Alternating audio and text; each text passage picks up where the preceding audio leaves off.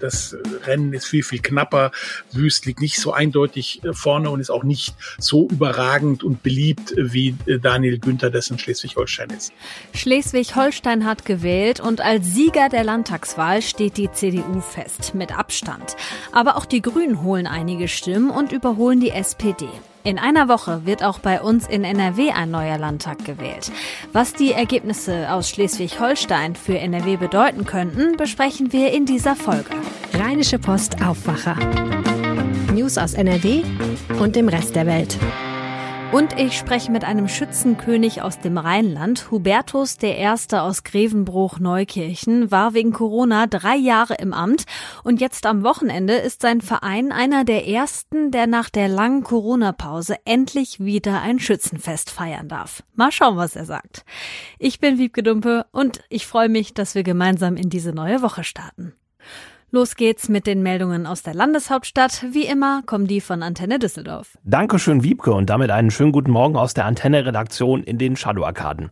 Ich bin Philipp Klees und das sind einige unserer Düsseldorf-Themen zum Start in die neue Woche. Das Wetter stimmt. In dieser Woche können wir Sonne und Temperaturen teilweise um die 25 Grad genießen. Deshalb startet die Bädergesellschaft die Freibad-Saison 2022. Den Start macht heute das Allwetterbad Flingern. Ende der Woche, pünktlich zum Wochenende, geht es auch im Strandbad Lörrick und im Rheinbad wieder los. Es gibt keine Einschränkungen im Zusammenhang mit dem Coronavirus. Tickets können wir aber weiterhin online kaufen oder auch direkt an den Kassen der Freibäder. Neu ist die Wassertemperatur. Um Energie zu sparen, werden die Außenbäder auf 22 Grad eingestellt. In den Hallenbädern Bädern werden die Temperaturen sukzessive um zwei Grad runtergedreht.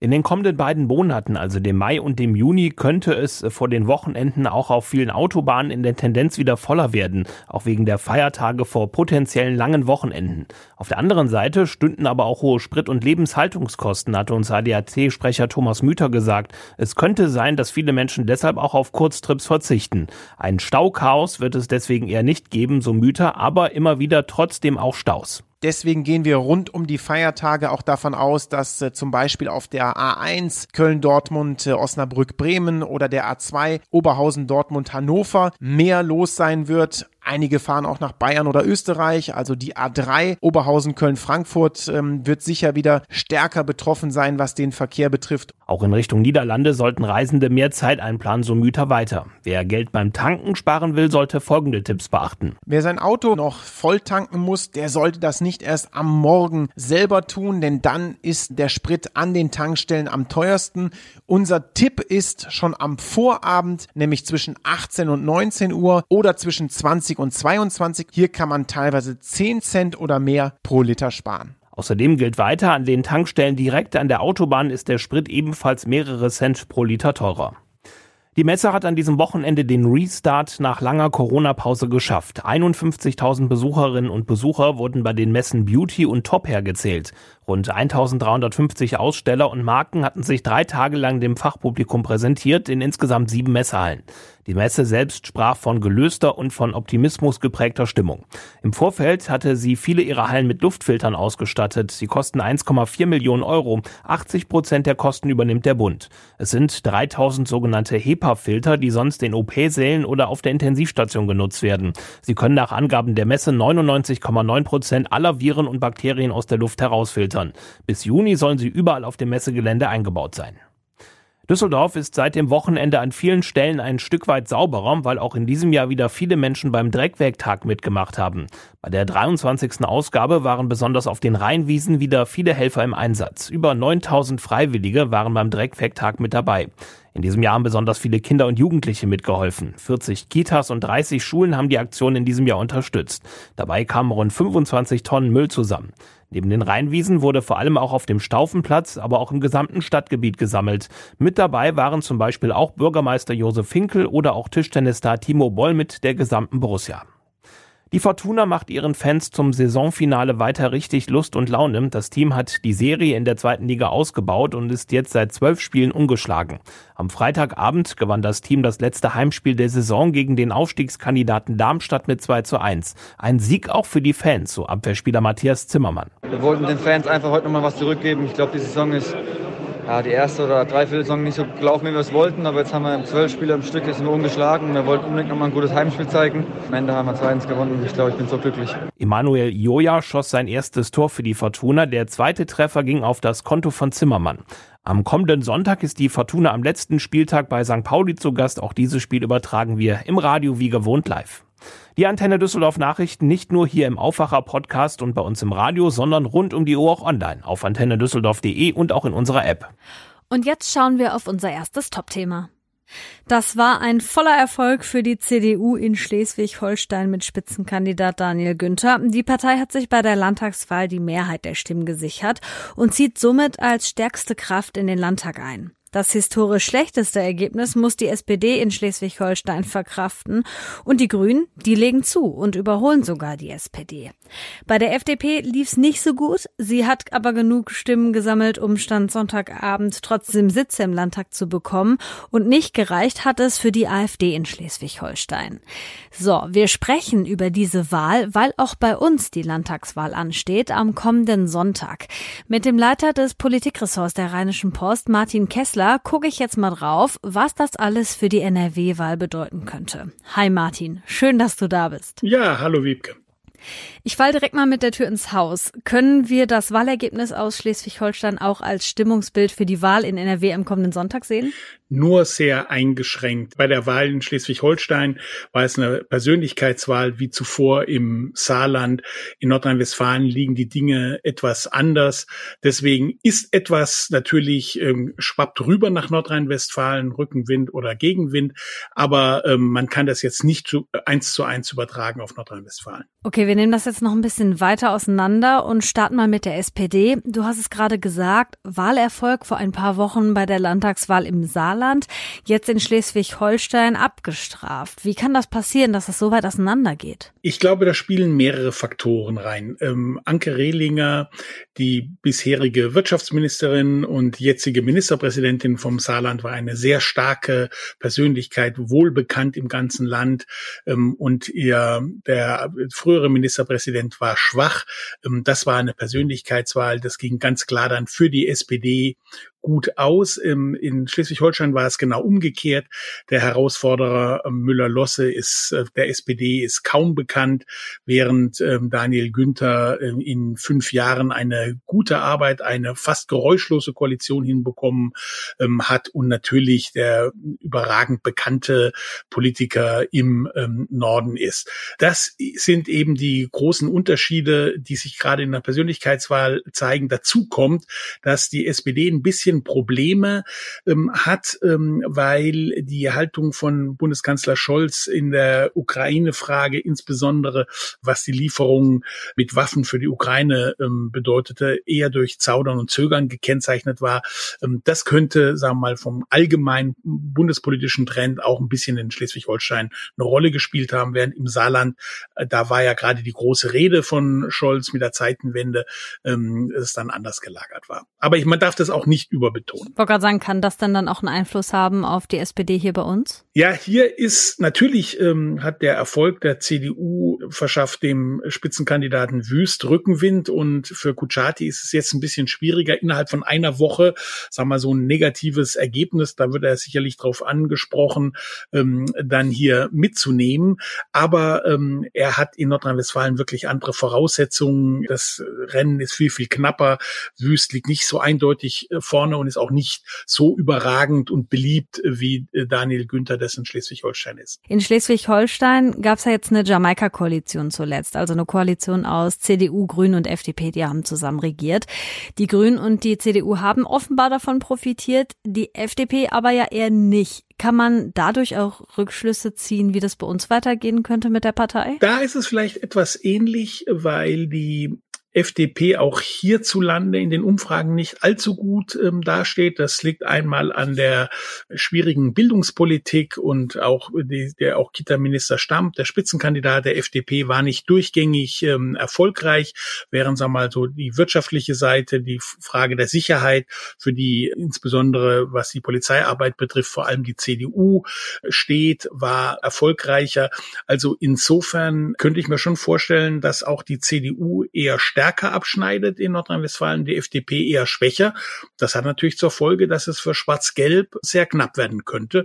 Und da wäre dann die Alternative ein schwarz-grünes Bündnis, wenn es für die beiden reichen würde. Die Grünen haben da jetzt drüben in Schleswig-Holstein auch gut abgeräumt. Könnte das hier ähnlich aussehen am Ende? Ja, sie sind in den Umfragen ja ähm, auch so bei 15, 16 Prozent. Vielleicht kam in Schleswig-Holstein noch der Habeck-Effekt für die Grünen dazu, dass er als sehr erfolgreicher Wirtschaftsminister gilt und gleichzeitig ein Landeskind ist. Also ist dort sehr bekannt. Das macht natürlich viele in Schleswig-Holstein ähm, auch stolz. Ich glaube, das hat bei ihm schon auch dazu beigetragen, dass es, dass er das dann auf die Grünen übertragen konnte. Aber die hatten auch sehr starke eigene Kandidaten. In Nordrhein-Westfalen müssen die Grünen Immer noch ein bisschen haben damit zu, zu tun, dass in der Wahl vor fünf Jahren ähm, sie sehr, sehr schlecht abgeschnitten haben, was auch der Schulpolitik ähm, zu verdanken war. Aber ich meine, sie haben aufgeholt, ähm, sie haben gute Vertreter in Berlin und mit Mona Neubauer auch eine frische, ähm, sympathische und engagierte äh, Kandidatin.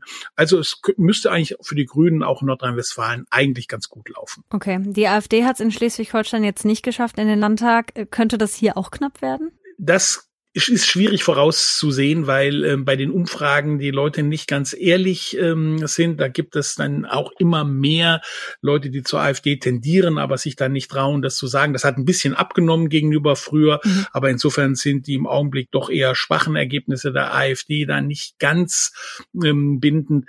Aber ich glaube, die AfD liegt doch etwas weiter vorne in Nordrhein-Westfalen als in Schleswig-Holstein, so dass sie eigentlich in den Landtag kommen müssen.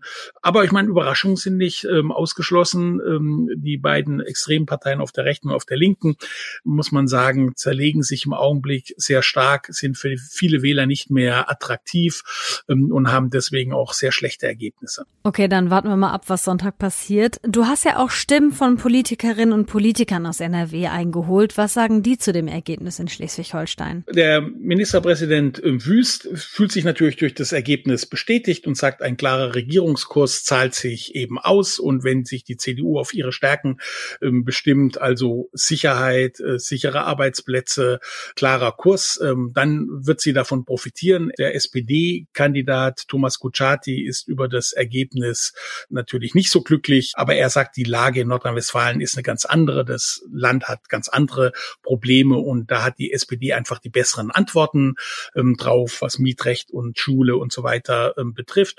Und die Grünen ähm, sehen sich natürlich im Aufwind, sowohl durch das Ergebnis in Schleswig-Holstein als auch durch die doch sehr gute Leistungsfähigkeit der Minister in Berlin, so dass sie glauben, dass sie das nochmal in der Woche nochmal richtig durchstarten können. In Schleswig-Holstein hat die CDU mit großem Abstand zu den anderen Parteien die Landtagswahl gewonnen. Was das auch für die Wahl in NRW bedeuten könnte, hat Martin Kessler erklärt, Leiter des Politikressorts bei der Rheinischen Post. Danke. Ja, danke auch. Und weitere Infos zu der Wahl in Schleswig-Holstein und natürlich auch zu der in NRW findet ihr auf RP Online.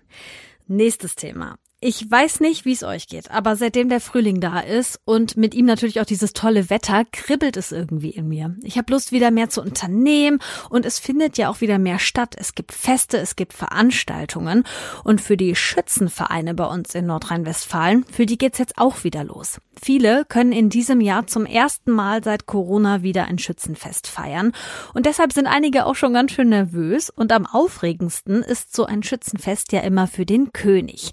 Einer der ersten Schützenkönige im Rheinland, der am kommenden Wochenende wieder mit seiner Königin feiern darf, ist Hubertus Zehmen bzw. Hubertus I. aus Grevenbruch-Neukirchen. Und wie sich das für ihn anfühlt, das erzählt er uns jetzt im Aufwacher. Hallo, Herr Zehmen. Hallo. Was macht denn so ein Schützenkönig eine Woche bevor es losgeht? Er versucht, die Nerven zu behalten und den Überblick. ja, das kann ich verstehen. Sind Sie denn nervös? Ein bisschen Nervosität ist da. Äh, ich habe einen tollen Schützenzug, aber äh, tatsächlich ist es eine Premiere in unserem Schützenzug. Äh, es sind überwiegend, möchte ich sagen, Zugereiste, die sich dafür erwärmt haben. Wir greifen fairerweise nicht auf so einen großen Erfahrungsschatz zurück, aber alle geben sich große Mühe. Alle ähm, freuen sich darauf und wir haben auch viele Unterstützer aus befreundeten Zügen, die zum, zum sechsten, siebten Mal den Schützenkönig stellen. Also auch da in der Vorbereitung ähm, viel Unterstützung und äh, gelebte Gemeinschaft. Sie sind ja 2019 Schützenkönig von Neukirchen geworden, ein Ortsteil in Grevenbruch, und Sie haben sich da bestimmt auf ein tolles Jahr gefreut, ne? Dass daraus dann drei Jahre geworden sind. Damit hat wahrscheinlich keiner gerechnet und ich vermute mal Sie auch nicht. Wie ging's Ihnen damit? Ja, die Enttäuschung äh, riesig. Das, was seitdem passiert ist, ist tatsächlich äh, biblisch. Seuche, Flut, Krieg äh, Völkermord, äh, das äh, äh habe ich nicht geahnt. Äh, ich glaube sonst auch keiner.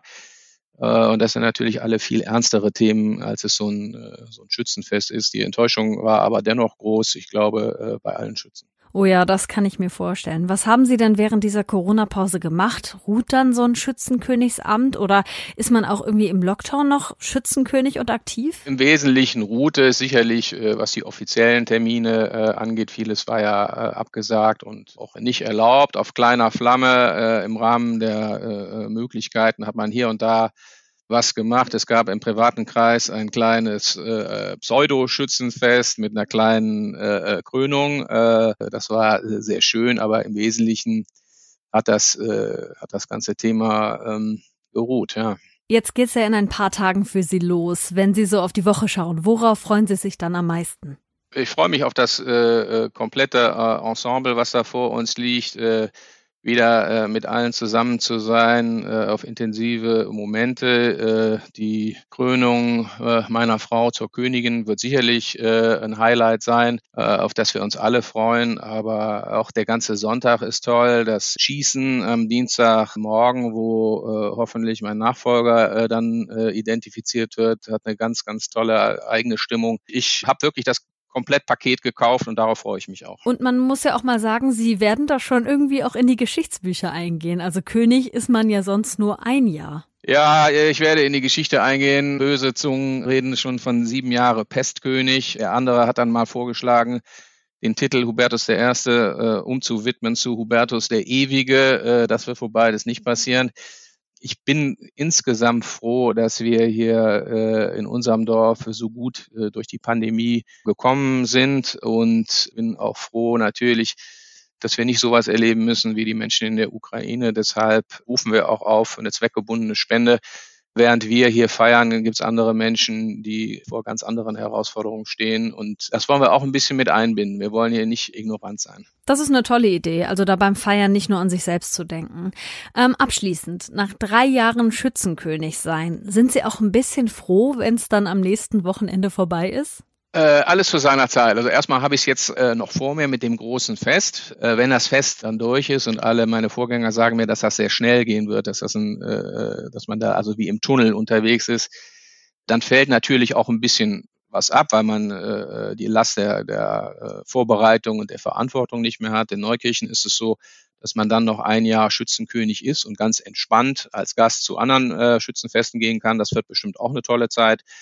Und dann werden wir hoffentlich schöne Erinnerungen haben und darauf zurückblicken. Und wer weiß, vielleicht äh, wird es einen anderen geben, irgendwann auch aus unserem Zug, der sagt, das war eine tolle Sache, ich will es ein bisschen anders machen, aber ich will es auch machen. Also es geht immer weiter und äh, auch die Zeit danach werden wir genießen und auch wieder beim Schützenfest. Dankeschön, Hubertus von Zehmen aus Grevenbruch-Neukirchen.